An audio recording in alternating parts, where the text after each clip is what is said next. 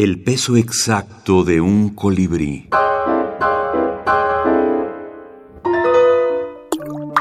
Decálogos de la brevedad. Augusto Monterroso. Decálogo del escritor. Primero, cuando tengas algo que decir, dilo. Cuando no, también.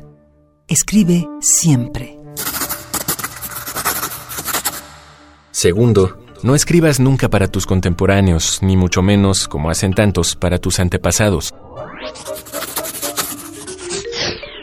Hazlo para la posteridad, en la cual sin duda serás famoso, pues es bien sabido que la posteridad siempre hace justicia.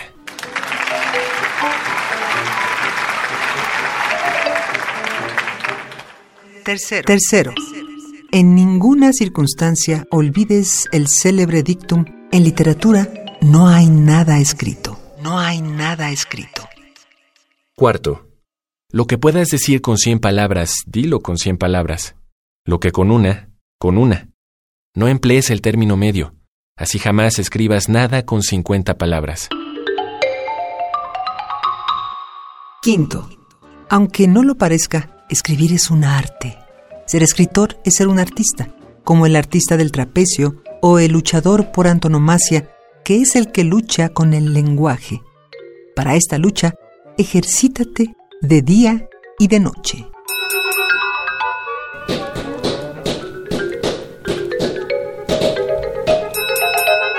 Habitualmente son una frase, una oración o bien una pequeña un pequeño párrafo. Nunca se exceden no, naturalmente que no son un tratado, solamente exponen una norma, a veces perentoria, a veces imperativa de cómo se debe de hacer. Habitualmente tienen la característica de que se dirigen al lector en términos de usted y ya le exponen y le sugieren eh, una temática, el uso de una herramienta, de una técnica, de un cajón literario, una paleta de colores para que su narrativa tenga eh, ciertas características o una riqueza mayor.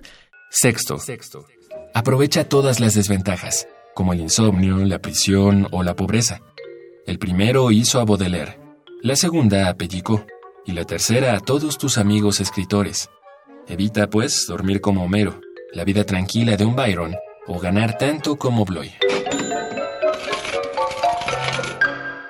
Séptimo. No persigas el éxito. El éxito acabó con Cervantes, tan buen novelista hasta el Quijote. Aunque el éxito es siempre inevitable, procúrate un buen fracaso de vez en cuando para que tus amigos se entristezcan.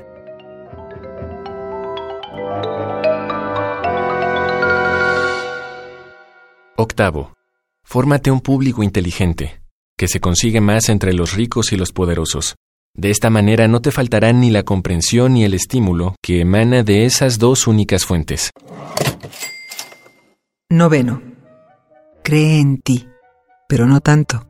Duda de ti, pero no tanto. Cuando sientas duda, cree. Cuando creas, duda. En esto estriba la única verdadera sabiduría que puede acompañar a un escritor. Décimo. Trata de decir las cosas de manera que el lector sienta siempre que en el fondo es tanto o más inteligente que tú. De vez en cuando procura que efectivamente lo sea, pero para lograr eso tendrás que ser más inteligente que él.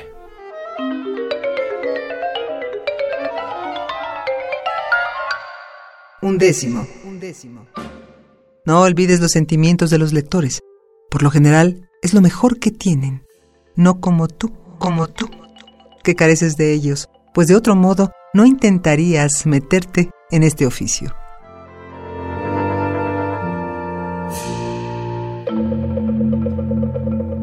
Habitualmente son breves y habitualmente son 10, pero no necesariamente llegan a 10. Pueden ser menos o pueden ser incluso mayores a, la, los 10 mandamientos. Javier Perucho, académico y escritor. Augusto Monterroso, Decálogo del Escritor. Cuentos, fábulas y lo demás es silencio. México, Alfaguara, 1996.